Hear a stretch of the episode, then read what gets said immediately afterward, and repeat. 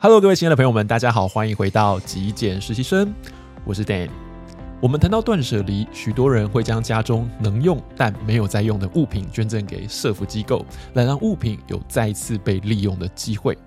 但许多人可能不晓得，其实我们的爱心呢，也可能造成这些机构的负担。不管是因为我们没有看清楚规定而捐错了东西，又或者是我们捐赠的物资其实可能快坏掉了，所以当他们被运送到偏乡或者是更远的国家以后呢，一打开来发现全部都变成了不能使用的垃圾，这样不仅让这些物资被浪费了，也会制造当地的垃圾污染。所以在今天的节目中，我专访旧鞋救命协会的杨佑任理事长，同时实际的走访他们的仓库，想带大家了解整个物资募集的运行流程，以及当我们要捐赠物资的时候，该留意哪些细节，才不会造成物资的浪费，或者是这些社福机构的困扰。好的，那么不晓得大家有没有听过旧鞋救命这个机构哦？但我们从协会的名称大概就能够猜测得到，他们是向社会大众来募集家中没有在穿的旧鞋，然后将他们送往非洲去拯救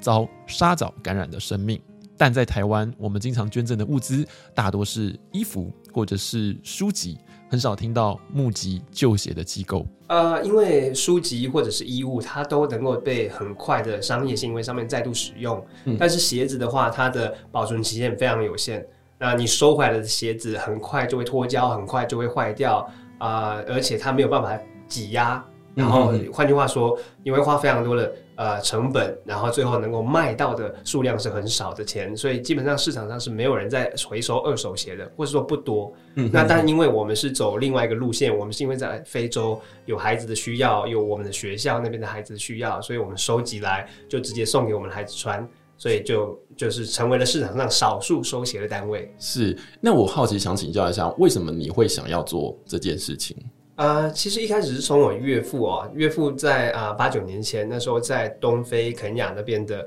呃在传教，他是基督徒哦。那在这个过程当中，他就盖了学校，挖了水井，然后做这些人道救援工作。那是我们学校里面的孩子双脚都溃烂掉，因为沙蚤的感染。然后呢，呃，除了帮他们把虫清除掉以外，医疗以外，那最终还是要穿个鞋子预防。所以我就想到台湾家里面很多很多的人其实是有非常多的鞋子，对。然后你平常真正会穿的可能就那两三双，嗯，但有人到七八双鞋子，其他的鞋子就是放着。所以我就做了这张海报，上面写“旧鞋救命”。然后呢，啊、呃，就呼吁大家，如果真的是好的鞋子，没在穿的鞋子，送给我们，我们送到非洲山上，我们的孩子那边，然后最最后就几万双鞋冲进来，变成了旧鞋救命这个机构运动了。OK，说到慈善，台湾是一个相当热心公益的地方哦。那因此我很好奇，对于这些受捐赠的单位来说，在面对如此庞大的爱心，有没有遇到过什么样子的困扰或者是负担呢？一开始其实呃很严重，然后最后我们慢慢学习。这个严重就是说，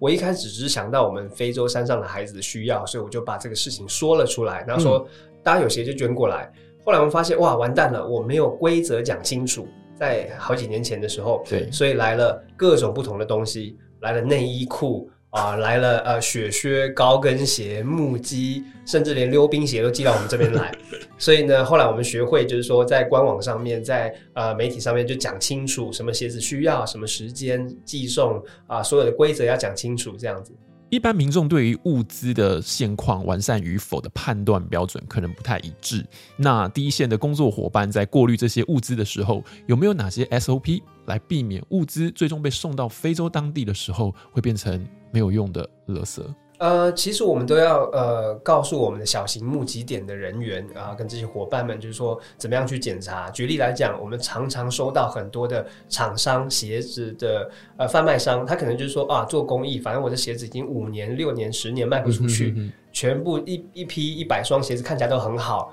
其实一折全部都会脱断掉、脱胶，鞋底会掉下去啊。所以就是说，我们会告诉大家怎么检查你的鞋子是不是适合。然后，当然规则也讲清楚，哪些收或不收，这样子。嗯嗯，嗯。好，那么究竟有哪些规则？还有最后被筛选掉的物资会如何处理？我们来听听第一线工作伙伴的分享。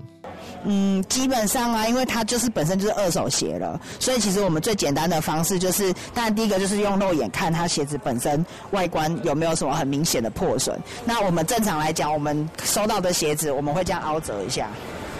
因为现在其实很多的鞋子它是用环保材质，它的鞋底其实如果你大概一两年没穿，它就会氧化。那它一凹，它就会你就会很听到很清脆的那个折折裂的那个声音。它那个鞋底通常就有裂痕，然后再就是旁边的那个或者是前面有没有开口笑啊或破裂这些。如果假设都没有问题的话，基本上这个鞋子到当地它至少都还可以有一到两年左右的生命期，甚至更久这样子。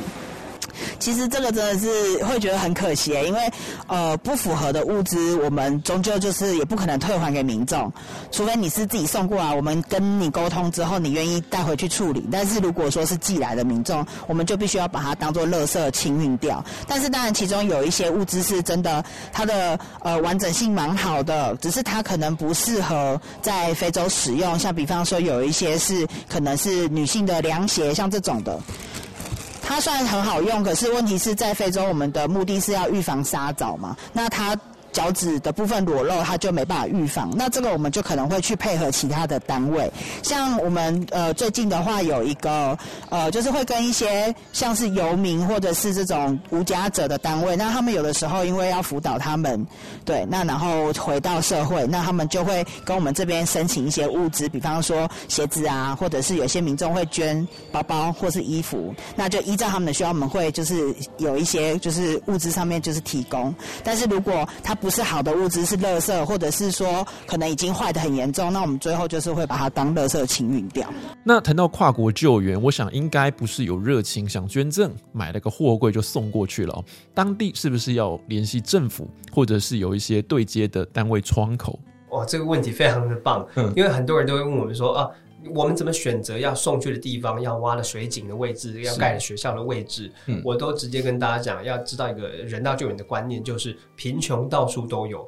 需要援助的人到处都是，嗯，但最难的不是找到哪里的需要，而是找到谁可以。啊，对应的接口，嗯，一个可信任、可执行、追踪得到数据，最终你确定每一双鞋、每一分钱都能够被应用到正确的位置的对口才是重要的。嗯嗯，某些国家救急救命现在是有办公室、有驻点的人员，然后也有当地的员工，而某些地区可能是透过政府单位，某些地区可能是通过合作伙伴，甚至有些地方是透过当地教会宣教士都有可能。但是重点就是你必须要。啊，经手到一个你可以信任而且可追踪到所有数据的人身上。对对对，所以你们当时去第一开始的落地的那个窗口，你们是怎么找到的？是我的岳父，对不对？哦、他去传教的时候，跟当地教会一起合作，所以一开始其实是岳父啊、呃，跟一些当地牧师扎根在那边，帮助有需要的人。所以鞋子是先到我们教会手上，然后去照顾那边的村民。嗯嗯然后才开始扩张，那最后变成机构之后，就设立办公室。啊、呃，台湾的驻点人员、台湾的职工都会去那边。这样，其实老实说啊，非洲有当地的政府，他们是不是没有能力来照顾他们自己的国民呢？哦，那当然，我们没有办法把台湾的现况、台湾的状况直接套用到别的国家。尽管我认为台湾在社会福利机制这一块做得还不错，那同时也有很多的民间团体在协助政府哦来完善社会福利。但难道非洲当地的政府都不管吗？呃，非洲这么多的国家。呃，我我举一些比较贫穷的国家上来谈的话，他们最大的议题，呃，不是完全没资源，而是资源的分配不足。嗯哼，也就是说，资源分配不均，也就是说。大家可能觉得说台湾资源分配不均啊，有钱人很有钱啊，穷人穷。是，但是我们在非洲看到的资源分配不均的状况是说，他们的首都可能就是大家还是有车可以开，用苹果手机。嗯哼。但是他们同一个国家里面有一些地区完全还未开发，这个未开发就是我们部落里面的人他们出来，我有时候我们就开开玩笑，他们如果出来看到他们自己的首都，可能会吓到。因为他们会觉得说，哇，房子叠那么高不会倒下来，因为他们的他们是用土堆成房子的，是，所以他们等于是说他们完全没有接触过这个世界外面的文明，哇，所以你可以知道那个贫富差距的议题是第三世界国家里面常常有的状况，是，所以啊、呃，我们不谈贪污，不谈还有其他太多太多的社会议题，我觉得是许多国家政府需要慢慢的去努力的，但是。啊，所以我也很认同，讲到最后，一个人道救援机构能够做的事情是非常有限，最终还是要靠他们政府自己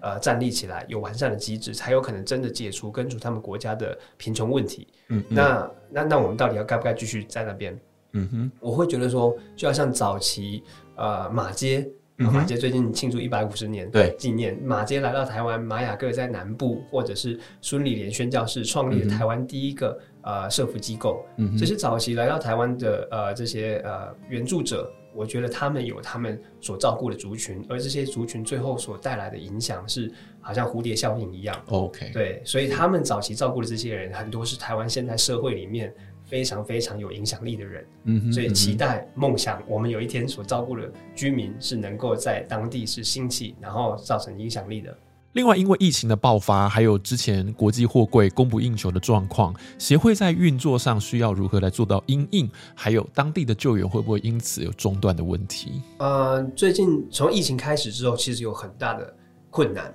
一个是刚刚有提到的财务上面的困难，嗯，就是说财务只是说所有的物价上涨，海运费，大家如果熟悉的话，可能有一些涨到一倍两倍啊。哦嗯、那当然在国内，呃，台湾这里面可能有一些呃局限，有时候疫情比较紧张的时候，志工都不能来当志工，哦，不能群聚，那是是是。那或者是在疫情紧张的时候，在东非的某些国家，它直接锁国，嗯哼、呃，所以我们的资源进不去，人进不去。所以其实是有很多很多不同的状况，我们必须要一直调整。